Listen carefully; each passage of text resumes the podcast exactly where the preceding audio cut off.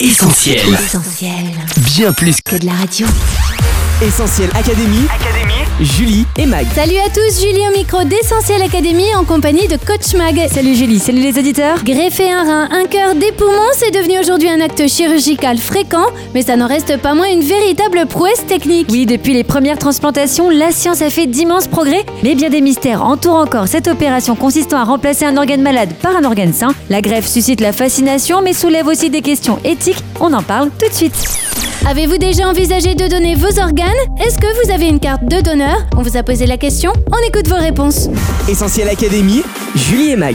J'ai laissé mes consignes à mon entourage. Non, mais ma famille est informée. Oui. Non. Honnêtement, non. Non, j'ai jamais pensé. Bah, c'est bien. Après, il faut savoir exactement ce que c'est en fait. Bah, à mon avis, je trouve franchement c'est très bien. Euh, Je trouve admirable tant des personnes euh, qui euh, veulent vraiment faire un don de leur organe. Pour quelqu'un qui a besoin d'un cœur ou d'un poumon, ça peut vraiment justement voilà, donner une nouvelle vie pour quelqu'un aussi. C'est très bien. Je trouve que pour les personnes qui sont d'accord, euh, je trouve que c'est très bien. J'ai le temps de changer d'avis. Après, moi, en ce qui me concerne, pour l'instant, euh, on essaye de pas trop y penser.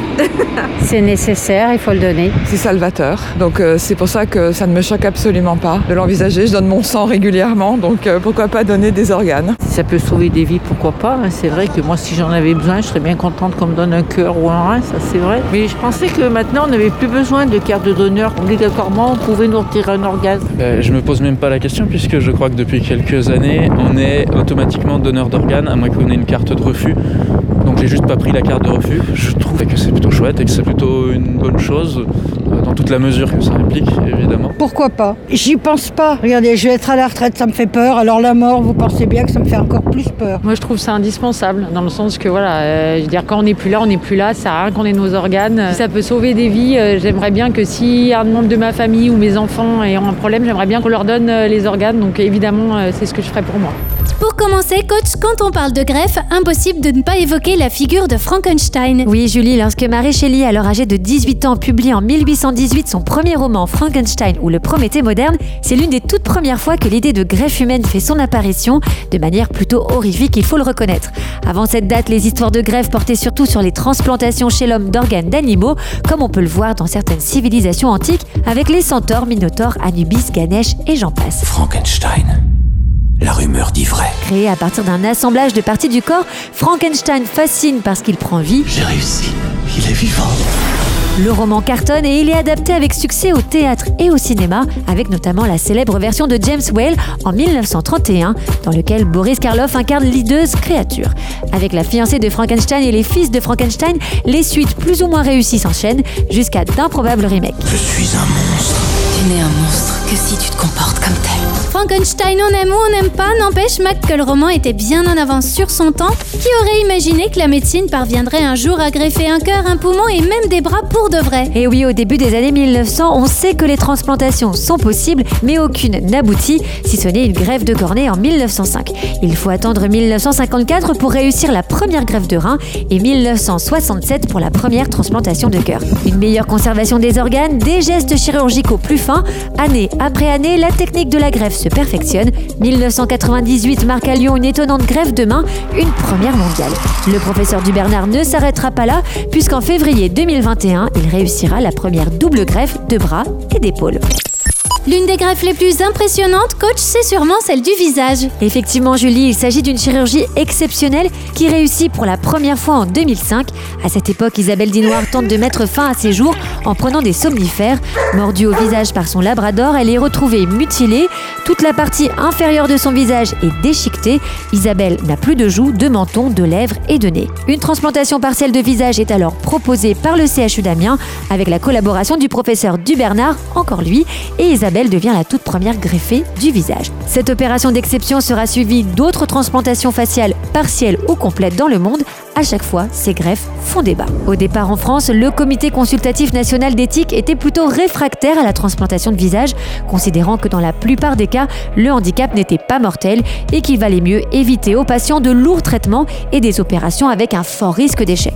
Ce qui va les faire changer d'avis, c'est le rôle que joue le visage dans l'identité physique et les rapports sociaux. Dans le cas des personnes défigurées, l'absence de visage occasionne une mort sociale. Finalement, estimant que les risques encourus sont moins moins important que les bénéfices espérés, le comité accepte le principe de la greffe de visage. Le cadre n'en restera pas moins très strict, avec notamment une prise en compte de l'état psychologique du patient. En effet, pas évident d'accepter un visage qui est celui d'un autre et de vivre avec. Essentiel Académie, Julie et Mag. Alors coach, même si la technique de la transplantation est de mieux en mieux maîtrisée, il reste encore aujourd'hui une part d'incertitude liée au rejet du greffon. Oui Julie, greffer, c'est s'engager dans une véritable bataille immunologique. En effet, notre système immunitaire est programmé pour combattre tout corps étranger, même celui qui est greffé pour nous maintenir en vie. Alors après l'inquiétude de recevoir un organe à temps, Quelqu'un a besoin d'un rein par ici? les patients font face à l'inquiétude de voir cet organe être rejeté. Pour limiter les risques, il faut donc prendre des immunosuppresseurs, indispensables à la survie de l'organe greffé, le greffon. Tout va très bien se passer. Eh bien, pas forcément. Les immunosuppresseurs ne garantissent pas la réussite de la greffe. J'ai mis ma vie en jeu, je lui ai fait don d'un rein. Et puis, il faut savoir que ce traitement médicamenteux est particulièrement lourd puisqu'il se prend à vie et de manière quotidienne. Par ailleurs, ces médicaments fragilisent tout le système immunitaire, ce qui occasionne une augmentation des risques d'infection, de cancer et de maladies cardiovasculaires. Enfin, il ne faut pas oublier que le greffon a une durée de vie limitée, comme il est mis à rude épreuve par le prélèvement, la transplantation et puis l'action des immunosuppresseurs. Il est souvent nécessaire de réaliser une nouvelle transplantation des années plus tard. Des risques, des appréhensions, des incertitudes, mais les greffes, ce sont aussi de belles histoires à raconter, Mag. Une naissance extraordinaire. Voici Misha, une petite fille née à Suresnes le 12 février dernier.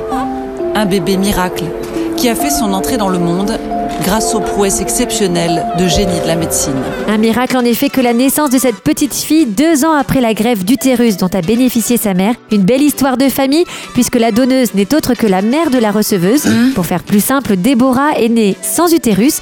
En 2019, elle est greffée de l'utérus de sa propre mère, âgée de 57 ans. C'est le plus beau geste d'amour qu'on puisse me faire et c'est le plus beau cadeau euh, qu'elle m'a fait après m'avoir donné la vie. Deux ans plus tard, la petite Misha est là. Un merveilleux cadeau donc et une prouesse médicale qui ont permis ce miracle de la vie. Permettre aux patientes de mener à terme une grossesse, c'est d'ailleurs l'unique but de ce type de transplantation qui n'est que provisoire. La greffe sera bientôt enlevée. Essentiel Académie, Julie et Mag.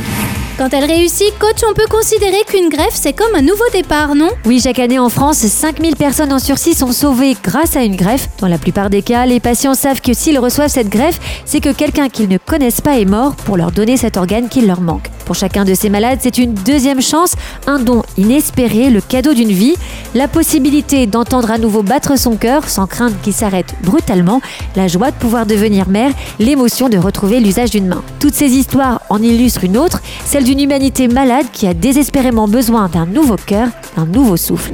Et c'est là qu'intervient le divin donneur.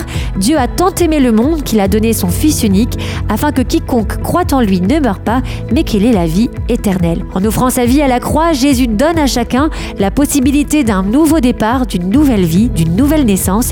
Il dit, je vous donnerai un cœur nouveau, je mettrai en vous un esprit nouveau. C'est le don que Dieu fait à tous ceux qui placent leur foi en lui. Cette grève spirituelle, si vous me permettez l'expression, apporte de multiples changements. Un visage rayonnant de par exemple, bien mieux qu'une greffe faciale, une nouvelle vision de la vie, bien mieux qu'une greffe de cornée.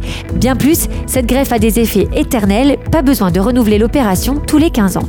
Enfin, elle est accessible à tous, sans liste d'attente, alors n'hésitez plus, il y a urgence, vous pouvez aujourd'hui recevoir ce nouveau cœur, cette nouvelle vie. Merci coach pour ces informations. Pour résumer, on peut retenir 1. La figure anticipatrice de Frankenstein. 2. La première greffe partielle de visage, celle d'Isabelle Dinoir. 3. L'importance des immunosuppresseurs pour empêcher le rejet du greffon. 4. La naissance extraordinaire de Micha suite à une greffe d'utérus. Sans oublier 5. Cette greffe de cœur miraculeuse que nous propose Jésus par le don de sa vie. Essentiel Académie, Julie et Mag. Notre émission touche à sa fin. Merci à vous d'avoir été au rendez-vous. Vous pouvez réécouter cette émission en podcast. Il sera disponible dans quelques minutes sur essentielradio.com, Spotify, Deezer ou notre appli mobile. À très vite également sur les réseaux sociaux, Facebook, Twitter, Instagram, mais aussi YouTube. Mag, à la semaine prochaine. Oui, à la semaine prochaine, Julie. Prenez soin de vous. Salut. Bye bye. On retrouve, tous nos programmes sur essentielradio.com.